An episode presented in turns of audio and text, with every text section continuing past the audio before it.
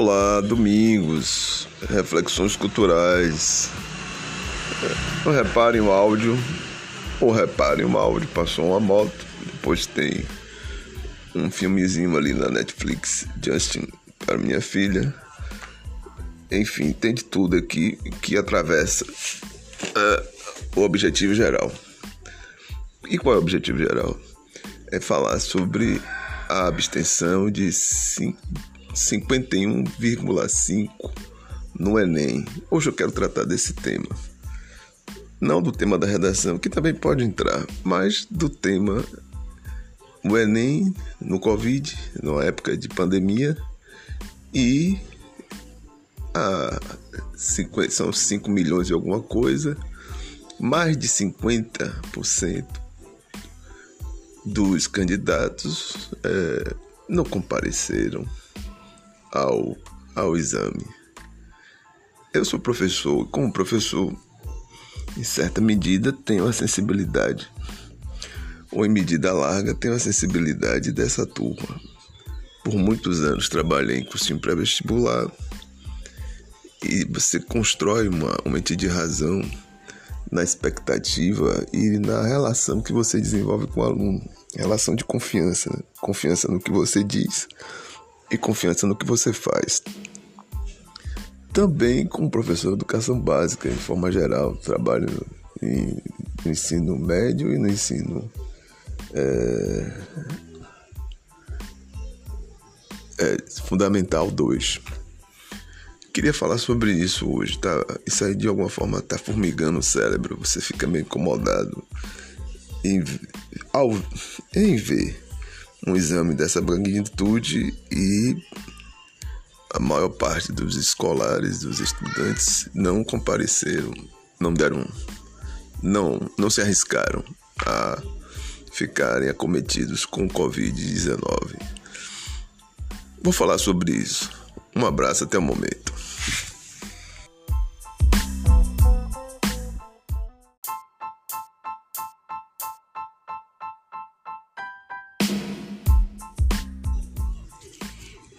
Voltando. Eu, por 10 longos anos, fui professor de cursinho pré-vestibular e professor de, ensino médio em escolas particulares de Salvador. Então você desenvolve uma experiência. No começo você tem que saber, professor de língua portuguesa, né?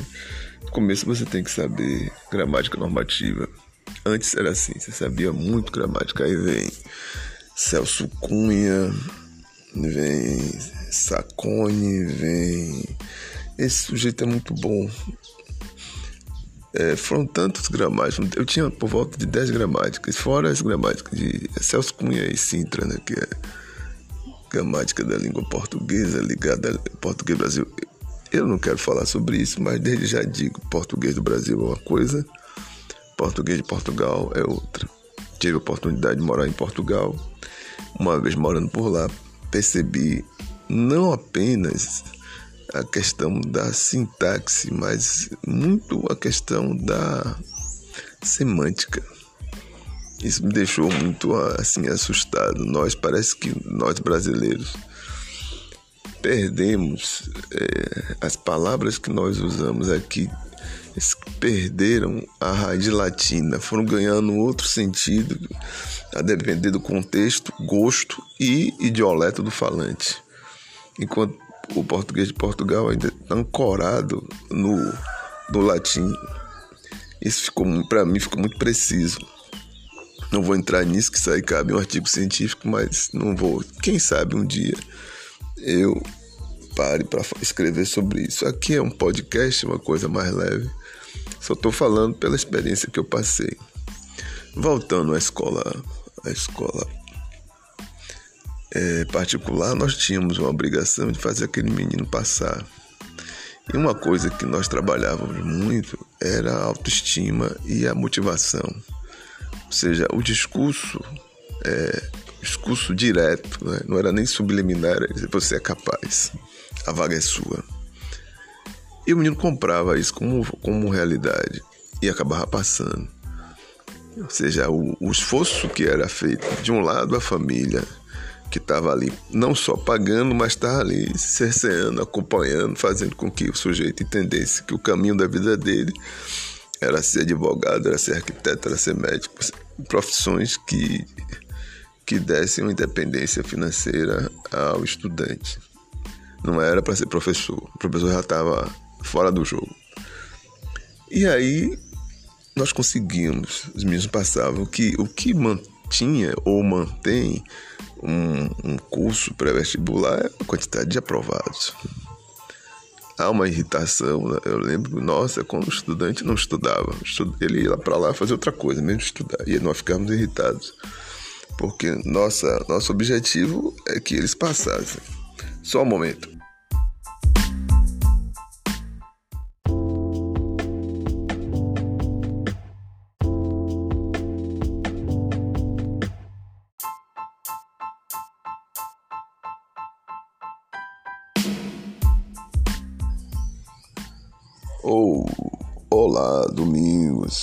Reflexões Culturais.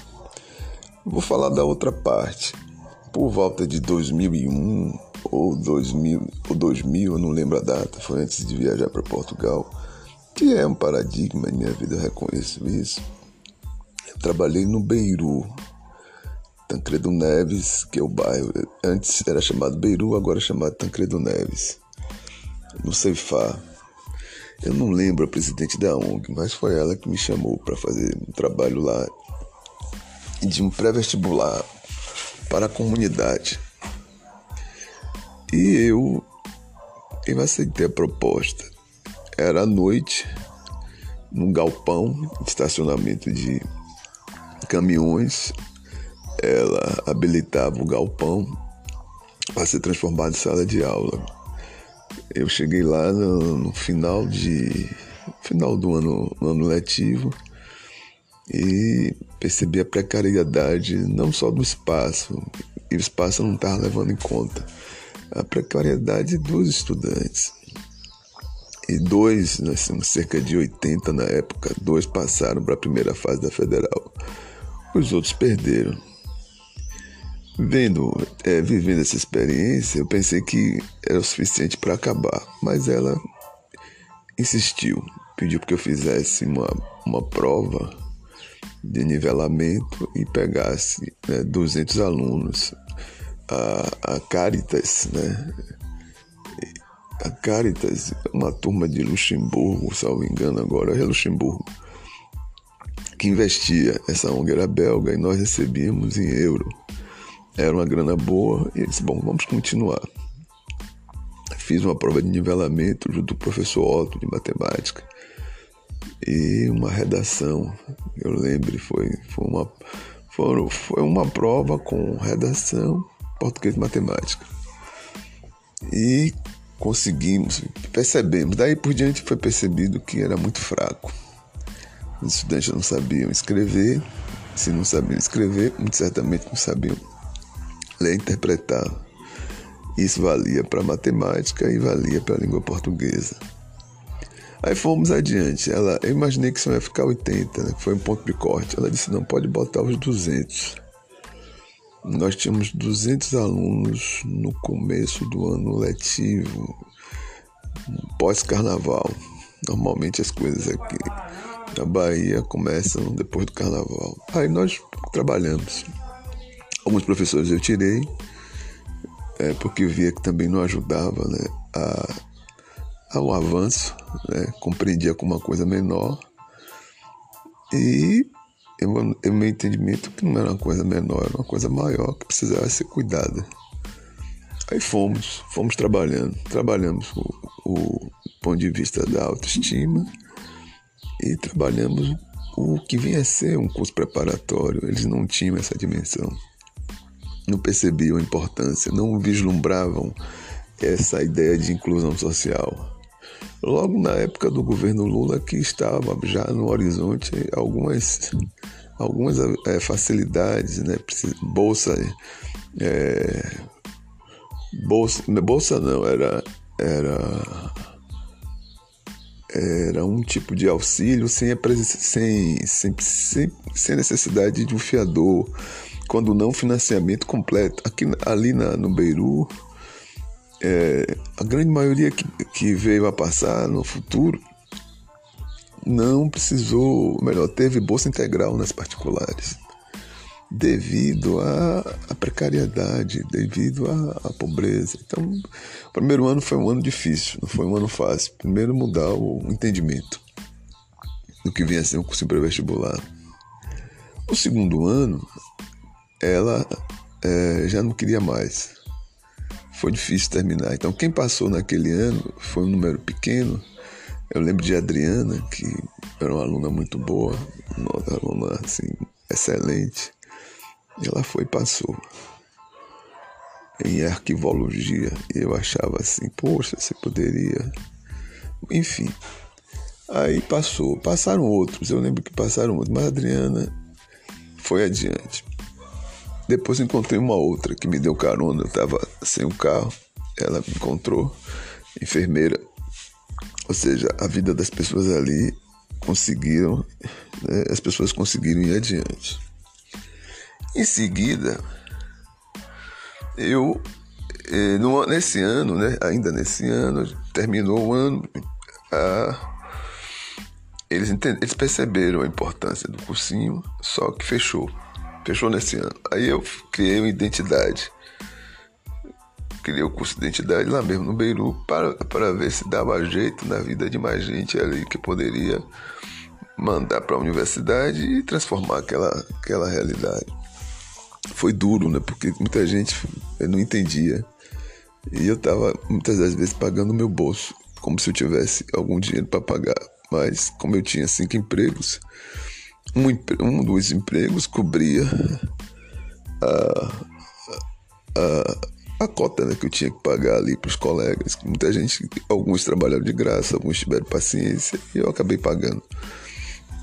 Mas o que foi interessante é que cerca de 77, 80, um número desse agora eu não lembro por completo, conseguiu entrar na universidade. Né? Eu lembro de um senhor que foi lá no Central, que a gente estava na pós-graduação, tava eu tinha eu trabalhava nesse curso, nesse, nesse, nesse curso, e à noite e na, na sexta e sábado eu estava eu tava coordenando junto com o professor da, da pós-graduação. Eu era assessor acadêmico. E aí esse senhor foi, né? Passou em administração hospitalar. E era, é, todo mundo quis conhecê-lo lá, porque já mostrava a possibilidade da inclusão do afrodescendente na universidade. Isso foi bom, isso de fato foi bom.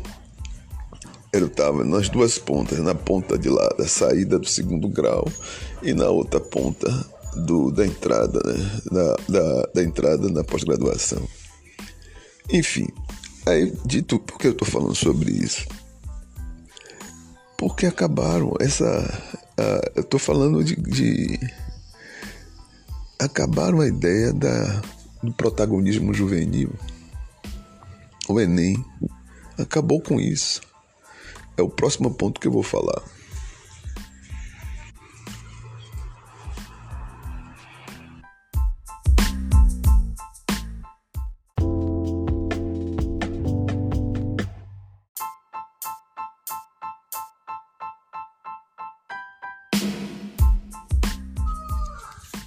Olá, Domingos, Reflexões Culturais, parte 4. Isso, agora continue pintando aí, vá. Pinte mais um pouquinho ali, vá. Isso, vai dar uma pitada aí, vá. Eu tô fazendo uma locução aqui, você aí pinta. Pode ser? Pode? Dê um alô aí, ó. Alô. É pra você falar, não é pra ficar ouvindo, é pra você. Alô. Isso. Olá, pessoal. Eu não tô. Eu, eu me expressei mal no finalzinho, né? Eu tô falando da realidade atual, Covid e Enem. É, e a ideia de protagonismo juvenil. Muitos dos discursos, até discursos de pessoas bem inteligentes que eu vejo lá na Secretaria de Educação, repetidamente falando em protagonismo juvenil quando esse momento de Covid, nós já estamos fazendo um ano sem entrar em sala de aula, verifica-se né, ou verificou-se que o estudante precisa do professor, e fato. A ideia, de, a ideia da zona proximal, a ideia do sujeito epistêmico, né? Vygotsky, Piaget, ficou claro que aí, o professor ainda é importante no jogo. Fala-se do protagonismo como estudante sozinho e além. Não vai. Agora na prova de, de segunda semana não foram 51, 51 foram 55, alguma coisa por cento que não compareceu, não compareceu à prova. Isso demonstra a, uma coisa ficou bem clara. É, uma coisa ficou bem clara. Não, não há. De fato, não há. Ah, sem, sem o professor nesse jogo, não funciona. Vou repetir. Sem o professor como sujeito que intervém em uma realidade social, a educação não acontece. Essa educação remota que está aí, estão aí pleiteando, sobretudo, estou falando de escola pública. Escola particular é outra realidade. E digo mais, não é quando se fala em escola particular, geralmente falam das escolas de ponta. Que aqui em Salvador, melhor, lá em Salvador, estou na ilha, é um número muito reduzido. Se duvidar, a escola de ponta são 10 ou menos que 10 que a família investe, investe no ponto de vista de, de pagar e de acompanhar, e que o aluno dá resposta. Escola de bairro, que é também particular, nem sempre tem essa, essa boa vontade, essa qualidade de fazer, é, ter sinal de internet, computador, professor preparado para trabalhar com, com essas, esses formatos, que são formatos relativamente inovadores.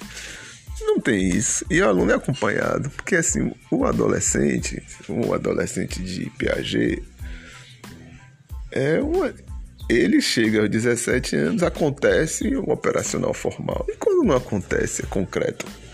Quando é concreto, é coisa pior ainda, que ele não vai. Tá faltando água, filha. Ele não vai, ele não estuda, ele não senta, ele não concentra. Os outros atrativos, eles são mais interessantes. Salvador, seu sua performance cultural, que é muito forte, é mais atrativa. Né? E aí não acontece essa, esse protagonismo no sentido que nós gostaríamos que tivesse sentido do, do escolar, do estudante, e ele fosse adiante independentemente. Não tem. Não, isso aí é um, ponto, é um ponto que tem que se discutir. Se, se não há intervenção do educador, então o escolar vai adiante, o escolar vai estudar, pronto, grosseiramente falando. Ele não vai. Pode ser outros motivos, a Covid pode. Mas boa parte não estudou. A, a, a UOL, que eu gosto tanto, sou muito simpático às, às matérias feitas na UOL e na, na, na Folha de São Paulo. E também no É o País. São jornais mais assim, que eu leio, como The Guardian também. Enfim, o que eu quero dizer é que teve uma matéria falando do estudante que ela se sentia-se privilegiada. E de fato era muito privilegiada. Ela, ela se sentia obrigada a fazer e foi lá fazer com medo de, de, de ficar cometida com Covid. Mas ela disse: sou privilegiada e é. Pelo histórico dela, vale a pena dar uma olhadinha aí na UOL, que tem uma, uma, uma estudante, 22 anos, prestando para medicina, falando da condição dela, que a grande maioria não tem. E é isso que eu vi lá no Beiru. Não tem. Cursinho era uma coisa assim, meio exótica, sabe? Era uma, era uma conversa que não existia. Água.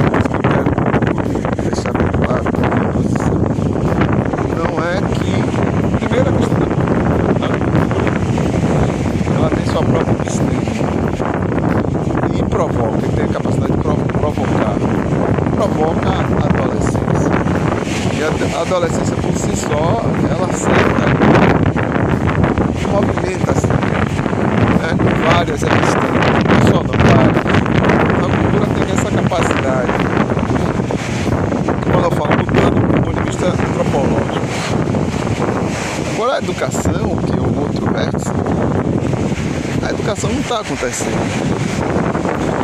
Assim, é importante a educação no sentido de incluir, de entrar nas universidades públicas, particulares, enfim. A educação foi, acontecendo. Ficou claro nesse, nesse um ano, né?